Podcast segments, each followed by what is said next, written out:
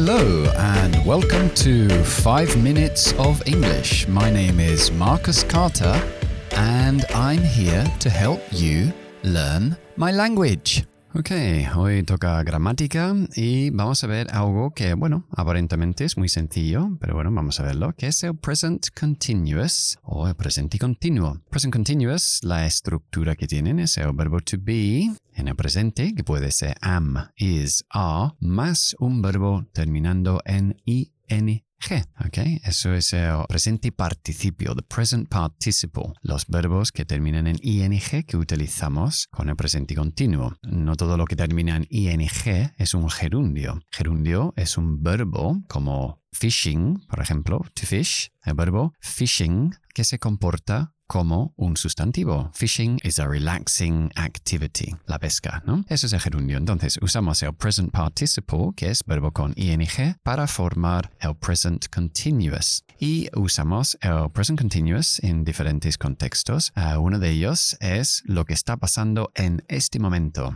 Entonces, ¿qué está pasando ahora mismo? Pues I am speaking. You are listening. Eso espero. We are learning. Estamos aprendiendo, estoy hablando, estás escuchando. Voy cambiando el verbo to be según la persona que pongo como sujeto. Bien, también utilizamos el present continuous para hablar de nuestros planes del futuro. Planes normalmente acordados con otras personas, solo son planes personales de personas. Uh, por ejemplo, I'm playing tennis with Peter on Saturday. Uh, juego al tenis con Peter este sábado o voy a jugar al tenis con Peter este sábado. Si yo digo I'm playing tennis with Peter, se entiende que lo estoy haciendo en este momento, pero al colocar la expresión de tiempo this Saturday o Saturday, ya me lo proyecta al futuro y ya sabemos que es un plan que yo lo sé y Peter también lo sabe. Si Peter no lo sabía y solo fuera mi intención, entonces utilizaría el going to. I'm going to play tennis on Saturday. A lo mejor llamo a Peter, pero él no lo sabe todavía. Ahora, I'm playing tennis on Saturday with Peter. Él lo sabe, yo lo sé. Tenemos un plan. Ok,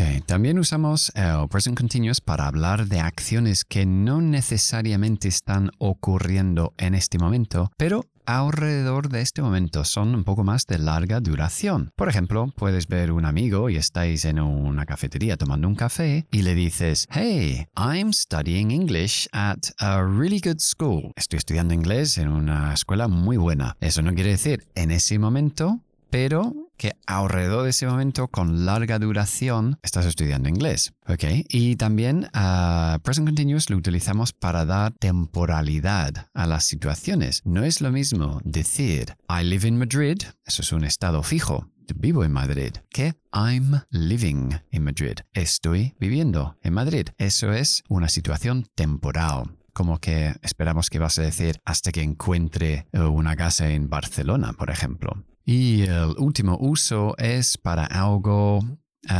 irritante, vamos a decir. Lo utilizamos principalmente con las palabras always o constantly. Es lo que, como he comentado, algo que te molesta. Uh, for example, you're always leaving your socks on the floor. Siempre estás dejando los calcetines en el suelo. No es ahora mismo, pero es una cosa que haces repetidamente y me molesta. ¿Ok? Or she's constantly blowing her nose during the lessons. and no para de sonarse los mocos durante la clase. And that annoys me. Eso me molesta. That bothers me. Okay? Ese es el último. Bien. El idioma de hoy o la expresión idiomática es I'll tell you what. I'll tell you what. Ok, quiere decir que tengo una buena idea. For example, I'll tell you what, why don't we go to the cinema on Saturday and invite your cousin Mary? Hey, tengo una buena idea. ¿Por qué no vamos al cine el sábado e invitamos a tu prima Mari. En realidad,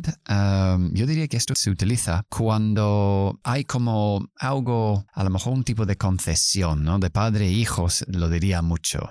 el hijo, pues por ejemplo, uh, quiere comprarse, no sé, la PlayStation 5 y el padre le dice que no. Entonces el crío dice, pero papá, y el padre dice, look, I'll tell you what, help me wash the car for the next three months and I'll buy it for you. Ayúdame a limpiar el coche durante tres meses y te lo compraré. Es como para introducir un trato normalmente. Y lo decimos muy rápido. I'll tell you what, I'll tell you what. Eso es I'll tell you what. Yo te diré ¿Qué? Ok, eso es todo por hoy. I'll see you on Instagram, Carter School of English, y también en TikTok. Creo que mi nombre en TikTok es Marcation1 o Marcation, Marcation, something like that.